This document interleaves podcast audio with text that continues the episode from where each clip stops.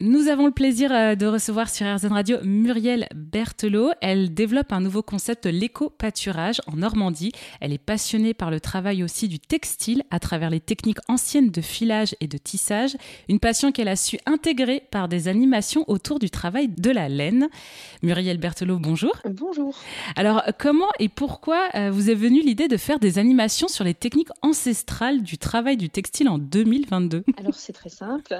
Je me suis passionnée pour, euh, pour le, monde médiéval, en fait. Et euh, j'ai rejoint des associations qui faisaient ce qu'on appelle de la reconstitution médiévale. Voilà, c'est des associations où on, réfléchit, où on retrouve les, les artisanats de cette époque-là. Et en particulier, l'artisanat autour du textile et de la laine. Et euh, c'est là où j'ai appris à, à travailler la laine, à filer, à tisser, voilà tout ce qui tout ce qui concerne la transformation de la toison du mouton en textile utilisé pour euh, les vêtements de l'époque ou pour les voilà les objets de la vie courante. Alors concrètement, comment ça se passe euh, durant vos ateliers? Alors l'atelier que je présente montre en fait le processus de transformation, c'est-à-dire que je pars d'une toison de mouton qui a été juste tondue. Alors elle est elle est entière, hein, elle est grasse, elle sent mauvais. Mais euh, je la mets à disposition des enfants qui veulent la toucher. Alors je les préviens que ça sent pas très bon et que c'est sale et que, c'est gras. Et puis je leur explique toutes les étapes et je leur montre toutes les, les étapes de la transformation du produit.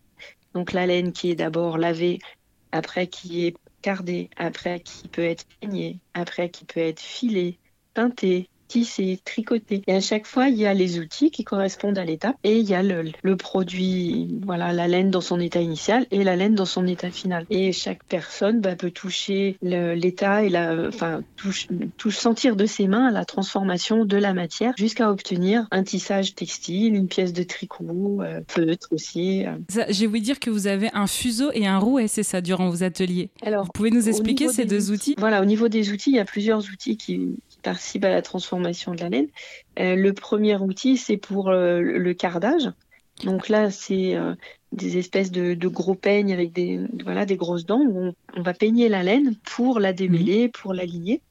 Une fois que cette laine est démêlée, on la prend pour, on l'attache sur ce qu'on appelle une quenouille. Une quenouille, c'est juste en fait un, un support pour garder la laine propre parce que dès qu'elle tombe par terre, elle se salit. Donc ça permet de la garder propre et puis de l'attacher à la taille. Et après, on étire la fibre de la laine et on la torsade avec un fuseau. Un fuseau, c'est vraiment un outil, mais moi je dis médiéval, mais euh, qui est beaucoup plus ancien que ça. Euh, moi, quand j'entends le mot fuseau, je repense tout de suite au conte de la Belle au bois dormant, où je revois la méchante reine, où je vois la Belle au bois dormant qui se fait piquer au fuseau. Donc, c'est, ça rappelle énormément, je trouve, ce conte.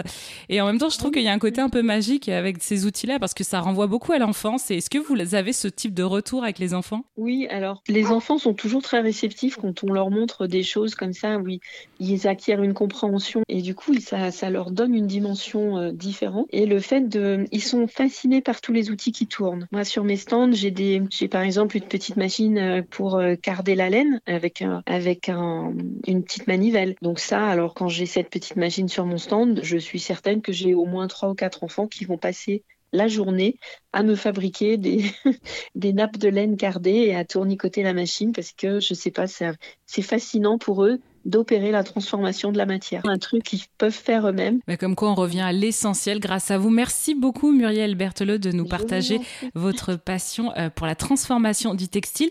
Et on peut vous retrouver évidemment sur les réseaux sociaux ou euh, si vous êtes intéressé, cher auditeur, auditrice d'Airzen Radio, eh bien, vous allez sur sa page Facebook à Muriel. C'est Au Mouton qui tombe. C'est ça.